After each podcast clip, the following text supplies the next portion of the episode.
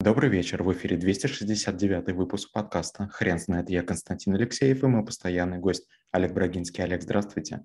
Константин, добрый вечер. Хрен знает, что такое астрофизика, но мы попробуем разобраться. Олег, расскажите, почему это навык? Многие навыки, которые в школе трэблшутеров, они такие вот очень горизонтные, очень такие стратегические. Казалось бы, зачем нам знать астрофизику? Но у меня уже десятки раз было такое, что мне приходилось иметь дело с ночным небом, и мы мало про него знаем. Была история, при которой, на секундочку, Пулковская обсерватория как-то ко мне обратилась, или какое-то ее отделение, и там была потеря данных. Это было начало 90-х. И я узнал, что, оказывается, астрономы просчитывают карты звездного неба на очень длительный срок. То есть они пытаются предсказывать, где находятся небесные светила. И делают это достаточно точно. Другое дело, что время от времени из э, бездн а, неизведанного космоса появляются тела, чьи траектории нам пока непонятны. Ведь мы-то наблюдаем за небом, но не так-то давно, там, чуть больше ста лет, когда появились настоящие телескопы. До этого момента э, люди очень часто путали одну и ту же комету в разных частях света называли по-разному, описывали по-разному. Поэтому спецификации, поэтому там много всего появилось. И астрофизика, астро – это звезда, а физика – это природа. Вот природа звезд, она нас очень сильно волнует, потому что если мы верим в то, что Вселенная началась с большого взрыва, и примерно первые 4 секунды, как Вселенная развивалась, нам непонятно, все остальное нам ясно. То есть если большой взрыв был, мы почти все можем понять. А нам нужно понимать, что на Земле мы не останемся. Земля рано или поздно потеряет свою привлекательность. Во-первых, мы ее загадили, это уже планета мусорка. А с другой стороны, мы истребили всех животных и скоро закончим, закончим кислород. То есть предел, на котором мы основываем свое развитие, это 35 миллиардов человек. И кажется, нас сегодня 8, и это не так много, но, к сожалению, уже лет даже через 30 нас будет 10 миллиардов. То есть, получается, мы слишком быстро идем к вымиранию. Есть вероятность, что через там, лет 80 или там, 90 а, вдруг окажется, что мы сидим на голом полу на своей планете и ничего уже нет. Есть такая, знаете, история, что якобы на острове Пасхи было абсолютное изобилие, но потом в какой-то момент люди вырубили все леса, люди съели все, что было вокруг, и они вымерли, потому что они остались затеряны на клочке суши в океане. Остров Пасхи, остров самой Елены, точка Немо – это очень Гавайи, это очень удаленные такие места, от, от э, берегов, поэтому считалось, что как бы вокруг ничего нет. Так и наша Земля. Нам точно нужно переселяться. А до этого момента нам нужно найти некие виды энергии, которые позволят пересекать большие расстояния.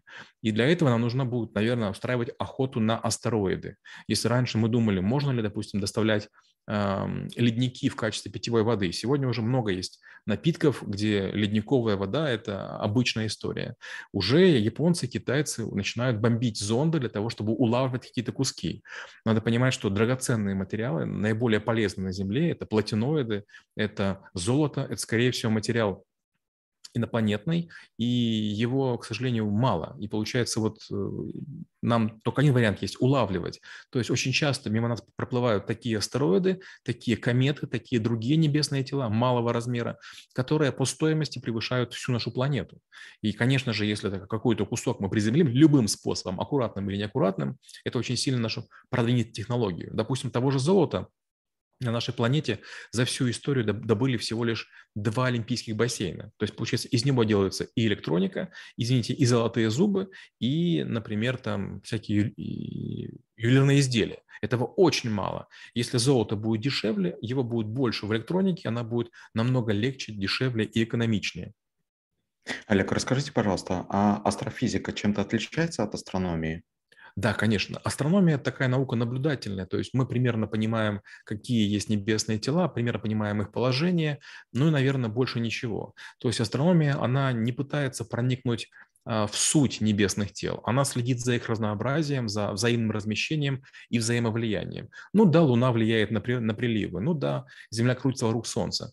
Так полагают э, астрономы. Но астрофизики знают, это не так. Земля вращается вокруг некого центра массы, куда входит а, Сатурн, Юпитер, Платон, Плутон. Это такие Уран, большие планеты. И Солнце вот такая некая гантеля. Вокруг нее мы вращаемся, не вокруг Солнца. Получается, что астрофизика, она интересуется не только движением, и не столько движением планет, сколько поиском внеземных форм жизни, а, определением, а, что есть на планете. Допустим, есть планеты, на которых идут дожди из алмазов, или, например, дожди из спирта, этанола. По разным причинам. Но, конечно же, всех интересуют, есть ли обитаемые планеты, так называемые экзопланеты, на которых потенциально может быть жизнь. Для, почему это важно? Потому что а, если мы возникли, и другие могут возникнуть. Если другие умерли, и мы можем умереть. Знаете, каждый хомячок в семье, он имеет такую роль Иисуса. Он показывает детям смерть. Нам тоже нужны хомячки. То есть мы должны понимать, Сколько нам осталось? Пока остынет Солнце, еще очень долго, наверное, 4 миллиарда лет, то есть очень долго еще пройдет. Но, скорее всего, мы умрем нет этого, скорее всего, мы совершим ошибки. Дальше, астрофизика дает понимать, понять, что расстояние колоссальное и нет таких энергий, которые смогут нас переместить на далекие планеты. Поэтому, скорее всего, инопланетяне это будут не живые гуманоиды, э, скорее всего, это будут не улитки, не какие-то растения, не зеленые человечки, с большой вероятностью это будут роботы. То есть мы будем строить роботов, которые будут вместо нас покорять другие планеты. Роботов-шахтеров, э, роботов-добытчиков, роботов-подрывников, которые будут в наших интересах чужие планеты разорять. Получается, если мы разоряем чужие планеты и другие разоряют, рано или поздно мы столкнемся. Столкнемся столкнемся, будет война. Какие шансы выжить? Что нужно делать сегодня? Вот чем занимается астрофизика. Олег, расскажите, пожалуйста, на каком этапе развития астрофизика сейчас находится у человечества? Астрофизика очень сильно продвинулась где-то, наверное, в годах в 70-х прошлого века было в Америке э, в НАСА несколько женщин, которые очень преуспели на описании спектров звезд. Дело в том, что для того, чтобы понять, где находится звезда, как она перемещается, мы исследуем не сами тела небесные, мы исследуем их луч. То есть, представляете, есть некая звезда, она спустила некий луч, который как карандашик летит по Вселенной, а потом звезда может исчезнуть, а свет еще может идти миллиарды лет.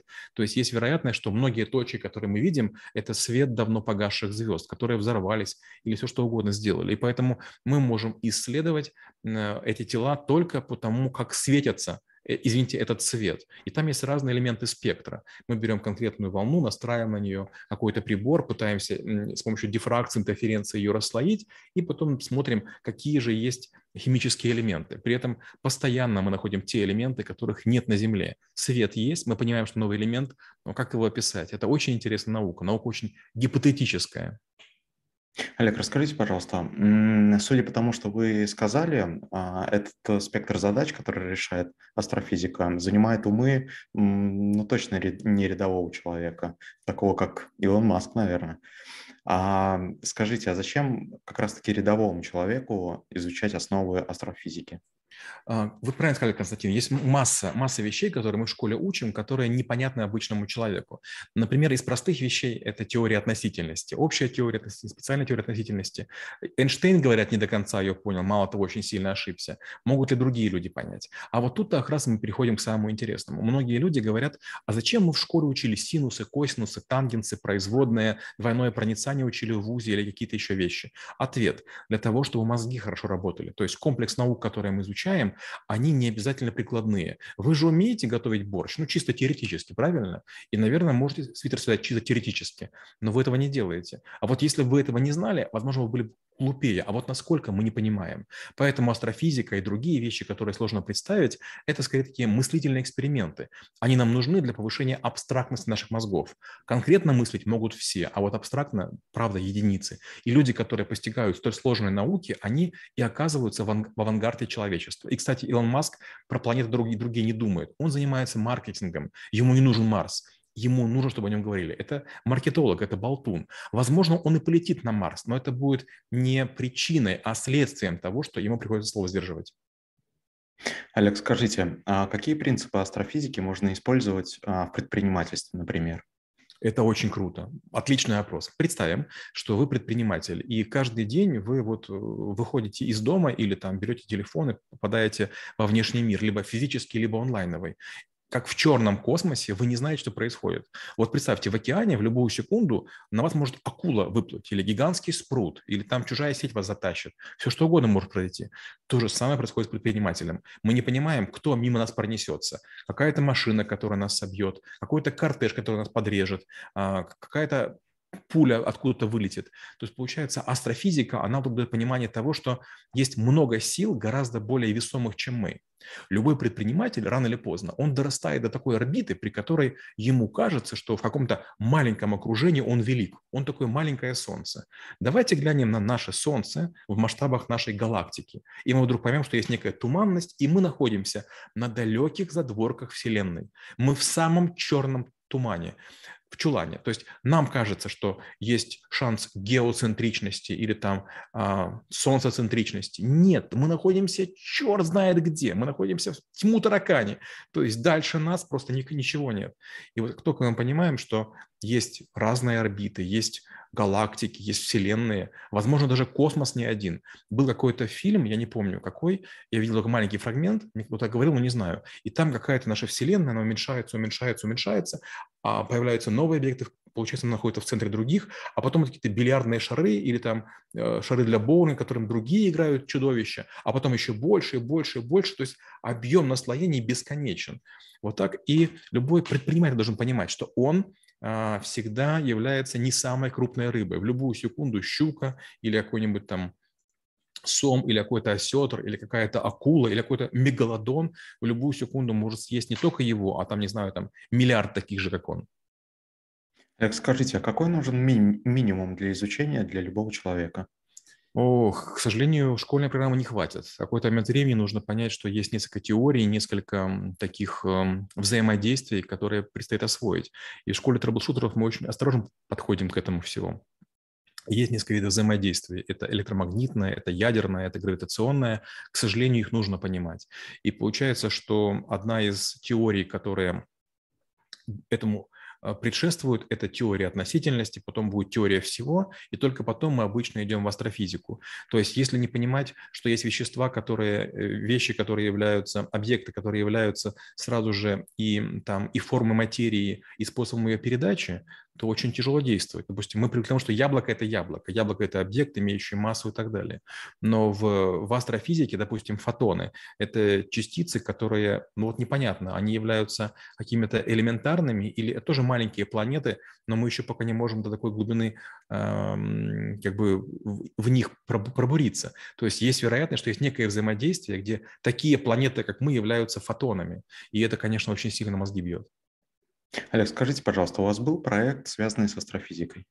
Да, такие проекты были. Я участвовал в нескольких проектах по изучению внеземного разума. То есть было такое подозрение, что, возможно, мы ожидаем услышать а, звуки человекоподобные или, допустим, нечто похожее на крики летучих мышей, дельфинов.